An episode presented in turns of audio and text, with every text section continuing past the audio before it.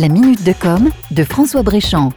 L'électrification du parc automobile à moyen terme est une vraie menace pour les constructeurs historiques. Contrairement aux voitures à essence ou diesel, où le moteur est au cœur du système, la technicité sur une voiture électrique réside surtout dans la capacité à fabriquer des batteries performantes. Et sur cette capacité, justement, la majorité des constructeurs traditionnels occidentaux accusent un sérieux retard. Ils n'ont pas vu venir la vague de Chine, qui a su investir massivement et qui produit aujourd'hui les deux tiers de l'offre mondiale en matière de batterie. Autre menace sur la chaîne de valeur pour les constructeurs automobiles traditionnels, le moteur électrique nécessitant pratiquement aucun entretien, comment les métiers de l'après-vente vont-ils évoluer?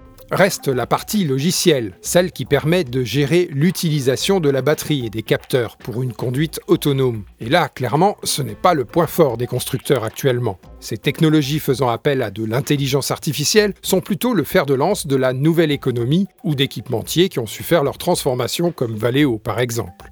Conclusion, il est fort probable qu'il y ait une grosse redistribution des cartes dans l'automobile. Des constructeurs vont devoir fusionner pour mutualiser les moyens de se transformer ou disparaître. Le jeu est ouvert. De nouveaux entrants, notamment du côté des géants de l'Internet, peuvent apparaître, à l'instar de Tesla il y a une dizaine d'années. Du côté des usages, les plateformes vont aussi entrer dans le jeu et faciliter le partage de la mobilité. Demain, vous n'aurez plus à être propriétaire d'un véhicule pour pouvoir l'utiliser. Il vous suffira d'en payer uniquement l'usage sous forme d'abonnement, comme c'est le cas pour Netflix ou Deezer par exemple.